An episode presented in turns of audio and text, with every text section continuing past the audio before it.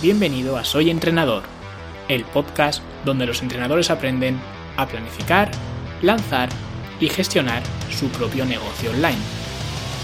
Yo soy Luis Carballo, un entrenador en un mundo digital y esto es Soy Entrenador. Bienvenidos a todos al episodio número 10 de Soy Entrenador. Hoy os hablaré de algo que creo que es eh, muy importante a la hora de comunicar, ya sea pues tus propios servicios o tus contenidos o cualquier cosa que quieras compartir y es ser entretenido. Y muchos entrenadores dirán, eh, no, pero es que yo no quiero ser entretenido, yo quiero ser formal, quiero difundir mi mensaje de la forma en la que yo soy. Y eso está muy bien, no te estoy diciendo que tengas que convertirte en alguien que no eres o que tengas que estar contando chistes, pero lo que está claro es que lo que de verdad vende y es atractivo es el entretenimiento. Netflix es quizás o seguramente la plataforma más grande de entretenimiento del mundo y casi todos nosotros tenemos una cuenta en ella porque nos gusta que nos entretengan. Y en YouTube igual. Todos nosotros consumimos contenido en YouTube y básicamente consumimos dos tipos de contenido aprendizaje y entretenimiento. Pero habitualmente somos más fieles quizás a canales más de entretenimiento que de aprendizaje. Porque si yo quiero, por ejemplo, aprender a una cosa pues eh, rápida, digamos, como por ejemplo, pues si quiero aprender a atarme los cordones, por ejemplo, pues yo busco en YouTube eh, cómo atarme los, los cordones veo un vídeo, aprendo y ya me olvido. No vuelvo a ver ese vídeo de ese youtuber, ni me suscribo, ni me molesto en saber ni siquiera el nombre de este youtuber. Consumo la información que me da, no le doy ni siquiera un like, pero con el entretenimiento es diferente. Si yo veo un canal que me entretiene, que me hace pasar un buen rato, que me saca una sonrisa o simplemente que me produce pues unas buenas emociones, unas buenas vibraciones, entonces me suscribo y además procuro ver todo el contenido posible, todo el material posible de esa persona. Y eso es porque es entretenida. Así que ser entretenido es una cualidad muy útil a la hora de divulgar lo que sea que estés divulgando. Y aquí es donde dentro del mundo de los entrenadores hay bastante división. Por un lado tienes al entrenador aburrido que te habla como si fuera un libro de texto, ¿no? contándote cosas que no le interesan a nadie y dando referencias bibliográficas que nadie se va a molestar en leer porque de hecho nadie se va a molestar ni siquiera en llegar a la sección de las referencias, que siempre es la última, ¿no?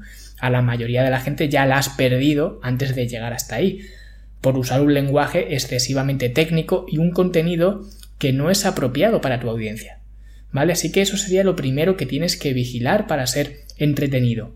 Hablar de temas por los que se preocupe tu audiencia, no tú. ¿Vale? Si a mí me da por hacer un episodio en el podcast en el de Fitness en la Nube, sobre el ciclo de Krebs, por ejemplo, no me lo va a escuchar nadie, porque eso a la gente le da igual. La gente quiere un lenguaje coloquial con estrategias simples para mejorar su físico y hacer más fácil su estilo de vida.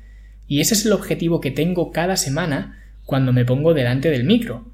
Pero ojo, esto es mi caso. A lo mejor en el tuyo pues te estás dirigiendo a una comunidad más científica, más preocupada por la terminología, más preocupada por revisar esa veracidad de, las fuentes, más preocupada por el método científico, de un perfil quizás más alto, ¿vale? En cuanto a estudios, ¿vale? Porque así pueden comprender mejor el lenguaje más técnico, ¿vale? Con menos esfuerzo, etc. Por eso digo que todo depende de la audiencia que tengas. Yo, por ejemplo, un podcast eh, que hable cuatro horas sobre El Señor de los Anillos, por ejemplo, pues me resulta súper aburrido. Pero para otra persona, ese mismo podcast, pues puede ser una tarde ideal, ¿vale? Estar escuchando toda la tarde ese tipo de contenido del Señor de los Anillos. Así que la primera regla para ser entretenido es hablar de cosas que le interesen a tu audiencia.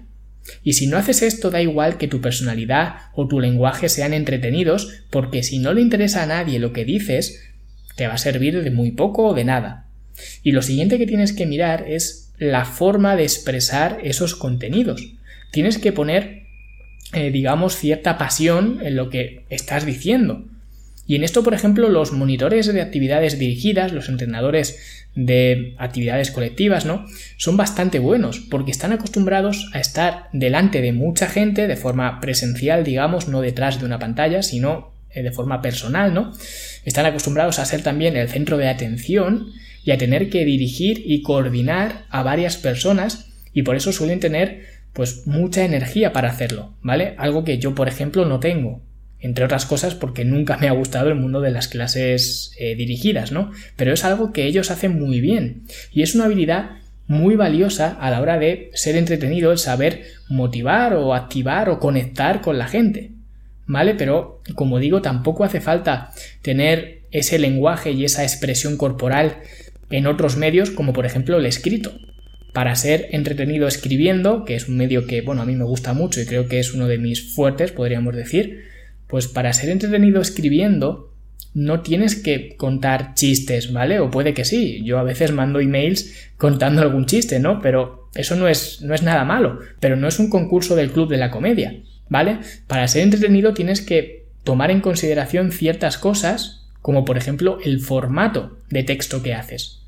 Porque hay entrenadores, por ejemplo, y gente en general, ¿vale? Pero entrenadores en particular, que se ponen a escribir y escriben unos párrafos interminables y además con una longitud de, cada párrafo, ¿vale? Una longitud de línea bestial.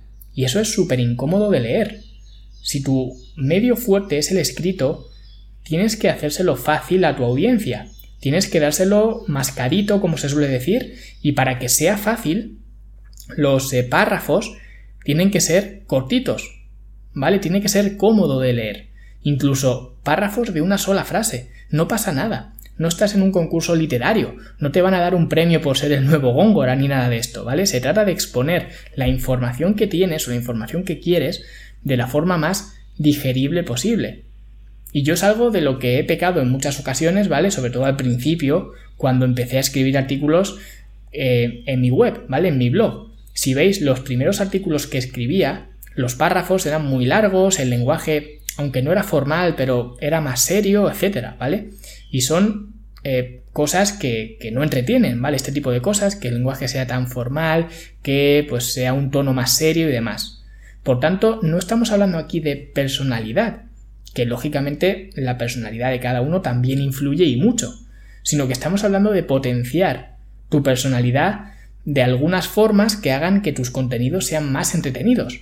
Y una cosa que hay que tener clara, y es que para vender tienes que ser entretenido porque tienes que hacer que la gente quiera consumir tus contenidos. Porque si no es así, si la gente no está dispuesta a consumir tus contenidos ni gratis, imagínate pagando.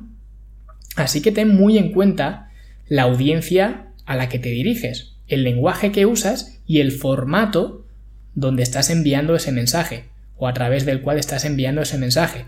Luego podríamos hablar de otras eh, tácticas como el storytelling y demás para hacer aún más interesantes tus contenidos. Pero lo primero que tienes que revisar son estas tres cosas, tu audiencia, tu lenguaje y tu formato. Y obviamente todo tiene que ir enlazado o ligado con tu personalidad. Si fuerzas tu personalidad, se va a notar mucho. Y lo que se va a notar es que a base de tratar de forzar tu personalidad, lo que dejas entrever es que en realidad no tienes personalidad. Y yo esto lo veo muchísimo, ¿vale? Un entrenador que intenta copiar a otro y le copia hasta la forma de hablar. Mi forma de ser, por ejemplo, es mucho más seca, es más cortante. Yo no podría aparecer, por ejemplo, en un vídeo diciendo hola chicos, como si fuera eso, pues, no sé, un episodio de los lunis, ¿no? Porque no pegaría con mi manera de ser. Y si lo hiciera, quedaría muy forzado. Y aún así hay muchos entrenadores que lo hacen.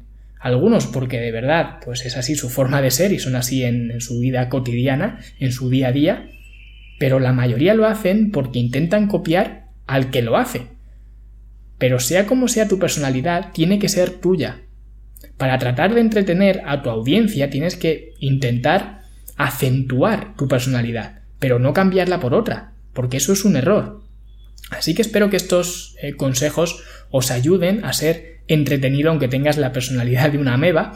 Y ojo porque la semana que viene hablaremos sobre la competencia y veremos eh, cómo podemos hacer para que tener competencia no solo sea algo bueno, sino que además sea algo que nos haga destacar y lo que hablemos en ese episodio además tendrá mucho que ver con lo que hemos visto hoy y también tendrá que ver con lo que hablamos ya en el episodio sobre destacar en un mercado saturado. Así que os recomiendo escuchar ambos, tanto ese que ya hicimos como este que estáis escuchando, como el que grabaré la semana que viene, como también todos los demás que ya tenéis disponibles y por si no lo sabéis, pues los tenéis todos colgados en soyentrenador.com, ¿vale? Es la web de este proyecto, ahí es donde tenéis todos los episodios, todo el contenido que voy compartiendo de este proyecto, así que sin más, pues nosotros nos escuchamos la semana que viene con otro nuevo episodio.